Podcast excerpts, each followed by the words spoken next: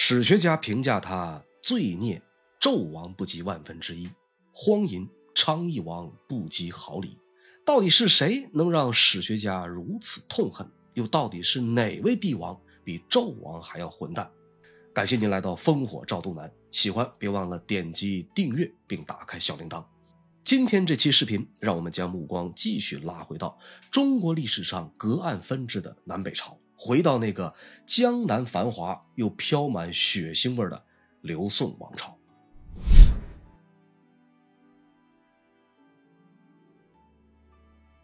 公元四百六十四年，宋孝武帝刘俊病重。这位文武双全却又酒色全占的痴情皇帝，在全盛之年，为了心爱的女人郁郁而终，将刘宋王朝传承给了年仅十五岁的太子刘子业。刘子业打小就性格急躁，行事顽劣。刘俊好几次都想废掉他，另立接班人，可惜命运并没有给他太多的时间和机会。刘俊的眼光的确没错，少主刘子业的确不是块明君的材料。和商纣王相比，刘子业的混蛋属性实在是有过之而无不及。这个刘子业继位没有几个月，他的生母王太后啊病重。王太后深知自己时日无多，于是派人去叫刘子业，想在去世之前多看儿子两眼。哪成想这刘子业断然拒绝，还声称病人的房子里都是鬼，我怎么能去呢？闻讯的王太后万万没想到自己生了个孽子。指门大骂：“快拿刀剖开我的肚子来看看，我怎么能生这么个货色？”不久之后，王太后也下到地府找刘俊去了。对待自己的生身母亲尚且如此，对待自己的父亲刘俊，刘子业更是一点儿也不客气。有一次，他去参拜太庙，手指着自己曾祖父刘裕画像说：“这是个大英雄，有好几个天子都成了他的俘虏。”接着看到祖父刘义隆，又说：“这人也不赖，就是晚年窝囊，被儿子给杀了。”等走到自己父亲刘俊的画像前，刘子业全然不顾礼法，开口就说：“这货相当好色，根本不分老幼尊卑。”除此以外，还随即命令画工把刘俊的酒糟笔给画上。如果你以为刘子业的混蛋仅限于此，那就大错特错了。后面的故事会让你发现，所谓的骂老爹、气老母，只不过是刘子业众多恶行中的冰山一角。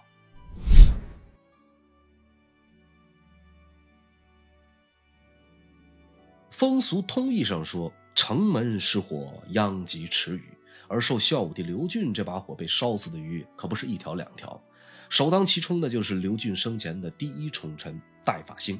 刘子业在母亲王太后病逝之后，逐渐开始放开手脚，胡作非为。当时权倾朝野的中书舍人戴法兴，由此与刘子业产生矛盾，甚至在一次争执中，戴法兴说：“官家，你所谓如此，难道是想当荥阳王吗？”前面的视频当中，咱们说过，刘裕传位的第一位皇帝是少帝刘义福，后来因少不更事，被四位托孤大臣废为了营阳王。如今戴法兴提起这件事儿，就是妥妥的威胁和警告。话说这一向飞扬跋扈的刘子业，听到这应该是又气又怕。戴法兴如果真的是想废掉他，是完全有可能的。不久之后，一个心腹太监的禀告，更加加剧了他的担心。小太监华苑儿跟他讲，现在外面都在传言说，皇宫里有两个天子，戴法兴是真天子，官家您是假天子。这华苑儿的话一下就撩起了刘子业的怒火。在经过和几个心腹秘密商议之后，刘子业直接降旨撸了戴法兴的官，让他告老还乡。戴法兴免官回乡之后的结局是被刘子业下诏赐死，开棺焚尸，抄没家产。戴法兴的两个儿子也被一并斩杀。中国历史上出现过很多不可一世的权臣，而往往只要皇帝的一纸诏书，就可以轻松收回所有权利。我们现在看来，这正是皇权专制最霸道、最可怕的所在。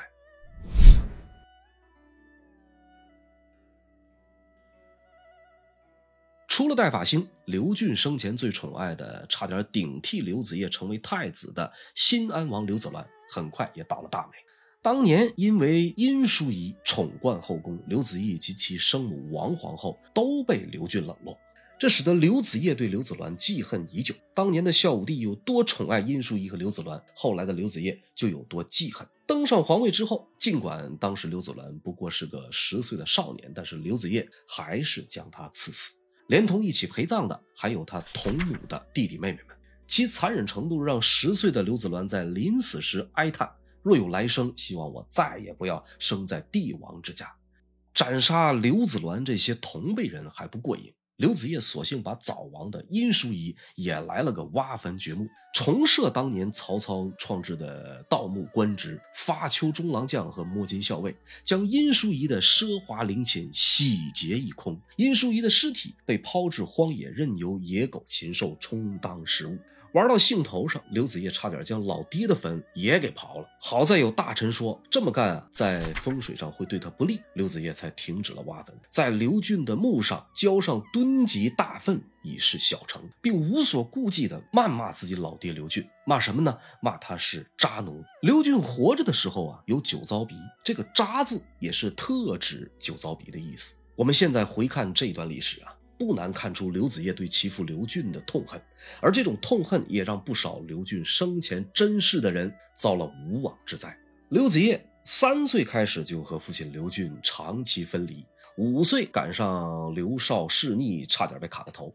刘俊继位之后，虽然很快就被封为太子，但是随着弟弟刘子鸾的出生，几乎分走了父亲的所有宠爱。童年时代没有接受到皇子应有的良好教育。父爱以及家庭温暖的极度缺失，最终造就了刘子业他残暴昏聩、人神共愤的一生。尽管刘子业在刘俊那里没能感受到父爱的温暖，但是作为乱伦皇帝的嫡长子，刘子业完美继承了老爹喜欢吃窝边草的这种嗜好，甚至还将乱伦玩出了花样。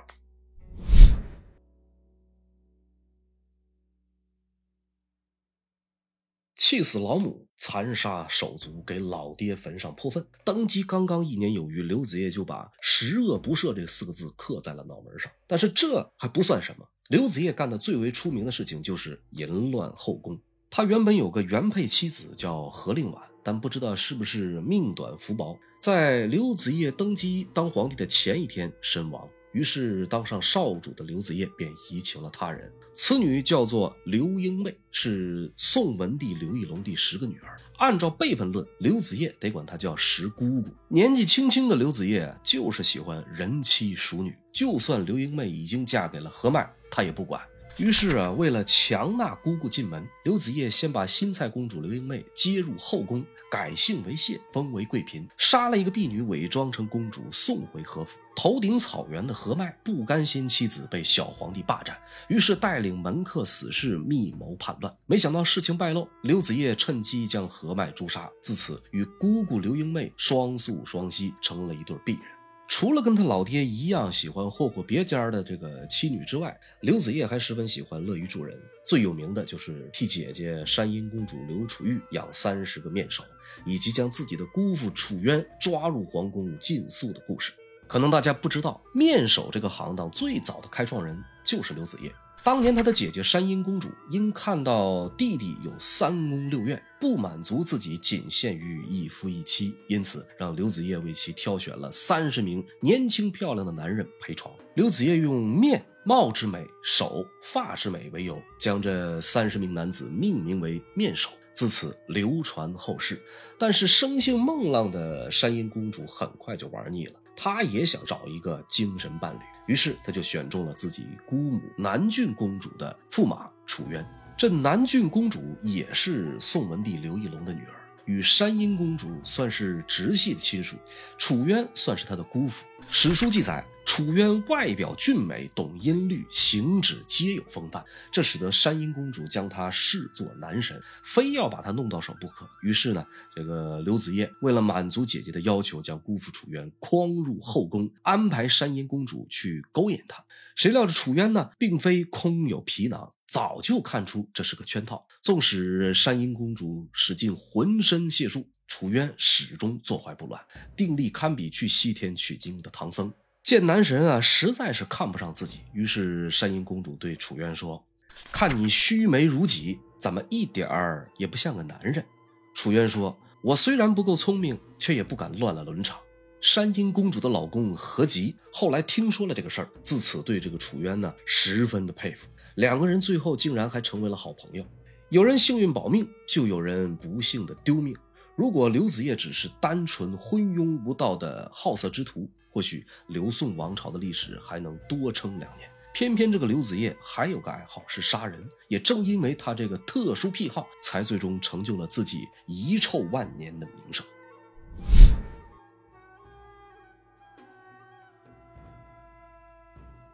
顽劣少主刘子业残暴无度，闹得文武大臣、皇亲国戚人人自危，惶恐有一天自己成了他的刀下亡魂。其中最为警觉的，当属刘俊在世时替刘子业安排的那几位辅政大臣。刚刚上任，刘子业便大开杀戒。他用了一个无名的理由撤了中书舍人朝尚之的职，又莫名杀掉了散骑常侍西显度，这让辅政大臣柳元景、严师伯下定决心要另立明主，人选就是皇室里仅存的刘裕血脉刘义恭。然而。虎豹不堪其意人心隔肚皮。柳元景原本是想拉拢更多人入伙，壮大反对力量，谁知他将此事告诉了自己的战友沈庆之之后，却遭到了沈庆之的出卖。沈庆之转回头就把谋逆计划举报给了刘子业。于是，在猪队友的出卖下，柳岩两位重臣便携满门家属领了盒饭。当然，最惨的还要数皇叔公刘义恭。本来在刘少弑父的时候，他就死了十二个儿子。现在身边仅存的四个皇子也要随老爹一块去了。那小皇帝刘子业啊，想要借此机会杀鸡儆猴，判刘义恭常规死刑，还嫌刑轻，别出心裁的将皇叔公的尸体大卸八块，还将眼珠子挖出来泡进了蜜罐子里边，美其名曰鬼目粽。这一顿骚操作让刘子业玩的那叫一个娴熟啊，震撼的刘宋王朝谁都不敢在他面前提个不字儿。家里面最年长的皇叔公都是这么一个下场，其他人还能有什么好日子过吗？杀了刘义恭，刘子业又找上了自己的亲叔叔刘昶。要说这刘昶也是个倒霉蛋他是刘义隆的第九个儿子，在徐州当刺史。刘俊在世的时候就对他各种看不上，现在刘子业继位，也将他视为眼中钉。呃，彼时因为民间传言刘昶想要造反，乐得这个刘子业亲自领兵前去围剿叛贼。一番操作，将远在徐州的刘昶逼得走投无路，最后连老母妻子都顾不上，只带了一个女扮男装的小妾，慌忙跑路，投奔了北魏。虽然此时的北魏也算不上太平了，但是好在这个掌权者带眼识人，收留刘昶不说，还将他封了一个丹阳王，娶了个北魏公主，享福去了。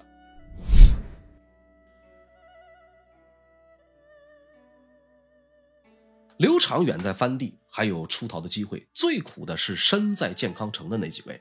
这个时候，刘义隆的儿子还有六个人活着，分别是八子刘辉、十一子刘裕、十二子刘修仁、十三子刘修佑、十八子刘修范以及十九子刘修若。其中刘辉呀，从小脑残，刘子业没把他放在眼里，除了取个驴王的外号嘲笑他之外，也没太为难过他。这个刘修范和刘修若。虽然也都是王爷，但是毕竟他俩年纪比这个侄儿刘子业年纪还小，刘子业自然也就没太在意。被折腾最惨的就是刘裕、刘修仁、刘修佑。这个刘子业为了防止他们篡权夺位，把三位叔叔囚禁在皇宫，每日折辱殴打，以此为乐。由于这兄弟三人啊，个个身材肥硕，刘子业就给他们每人定制了一个猪笼称重。体重最大的刘裕被封为猪王，其次是杀王刘修仁和贼王刘修佑，差一个字就凑成了东北名吃杀猪菜。你说这刘子业得多有才？除了封名号，刘子业还身体力行玩 cosplay，在后宫仿造了一个猪圈，每天让这叔叔刘裕在臭水烂泥里边扮猪洗泥浆浴，还把猪食倒在牧草里，逼着刘裕像猪一样去吃，就是这么个玩法。都没让刘子业放下杀心。好在这个三王当中的刘修仁头脑灵活、巧言善辩，每天变着法儿说笑话、拍马屁，这才暂时保住了哥仨儿的这个性命。那么这个当口呢，民间开始传言相中出天子。而刘裕本人的封爵就是湘东王。为了打破这个传闻，刘子业打算亲自西巡荆襄，并准备在出发前杀掉刘裕来祭旗。临启程前，刘子业把健康城里边所有的王妃公主请进宫，为自己设宴饯行。酒过三巡，菜过五味，刘子业开始忘乎所以，兽性大发，命令左右卫兵在大庭广众之下对一众王妃公主强加凌辱。南平王妃姜氏誓死不从，刘子业就下令直接将他的三个儿子斩杀。随后，姜氏被一百鞭子抽得死去活来。刘子业甚至找来建安王刘修仁的生母杨氏当主角，当着刘修仁的面，让右卫将军刘道隆等人一起侮辱这个太妃杨氏。一时间，礼仪森严的皇宫竟然成了酒池肉林，而毫无理智可言的昏君刘子业也终于。在不久后，走到了生命尽头。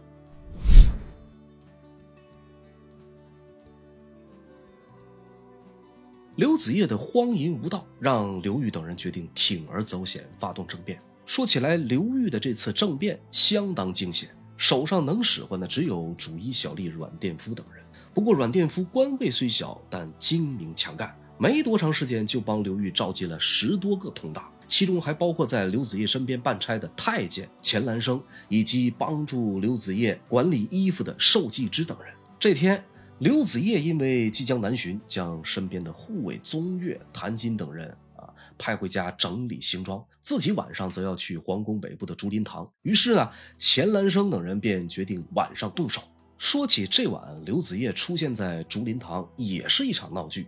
此前，他曾在竹林堂因为让几个宫女啊赤身裸体的取乐，随手杀了一个抗命的。随后呢，便噩梦连连，醒后大怒，又将另一个宫女当做梦中人给杀了，更加重了他夜里见鬼的这个次数。为了不受鬼魂侵扰，索性他拉来一群巫师到竹林堂做法。就在他拿着弓箭要完成摄鬼仪式的时候。守在不远处的寿季之突然拿刀冲出来，一直养尊处优的刘子业本能性的拿箭去射他，但平时学艺不精，关键时刻掉链子，射偏了，这让寿季之对他发了狠，追上去就是一刀，随即便砍下了他的脑袋。就此，一代荒淫帝王刘子业就这么死在了负责皇宫杂活的小官手上。自此，刘宋历史上的禽兽王朝终结。重获自由的这个诸王刘裕登上了历史舞台。或许在后宫被当猪养的他，怎么也没料到自己还有荣登大位的一天。而他呢，也将刘宋王朝彻底推向了深渊。有关诸王刘裕登位以及刘宋最终被萧齐取代，我们将在下一期视频中与您分享。感谢收看《烽火照东南》，我们下期不见不散。